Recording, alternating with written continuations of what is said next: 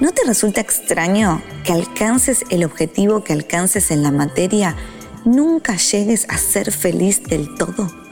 Siempre faltan 10 centavos para el peso. La zanahoria parece todo el tiempo alejarse un centímetro más de tus manos. Cuando eras chico te dijeron que tenías que portarte bien, sacar buenas notas y terminar el colegio.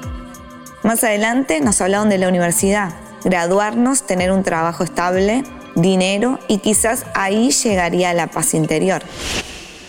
Otros creyeron que la felicidad viene en combo familiar, es decir, con la casita, pareja, hijos, uno, dos y el perrito. Pero una vez escuché a Jim Carrey desearnos que todos nos volviéramos famosos y ricos para descubrir que ahí no están las respuestas. De eso se trata justamente fuera de la Matrix.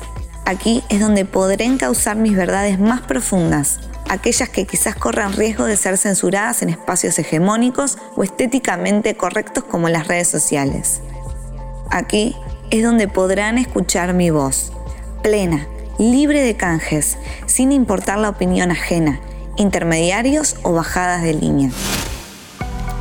Hablaremos de sexualidad tántrica, cábala, tarot, mi experiencia con las plantas de poder, el ocultismo, leyes universales, neurociencia y otras hierbas. Todo lo que aún hoy tenga corazón y sentido en mi camino de conciencia.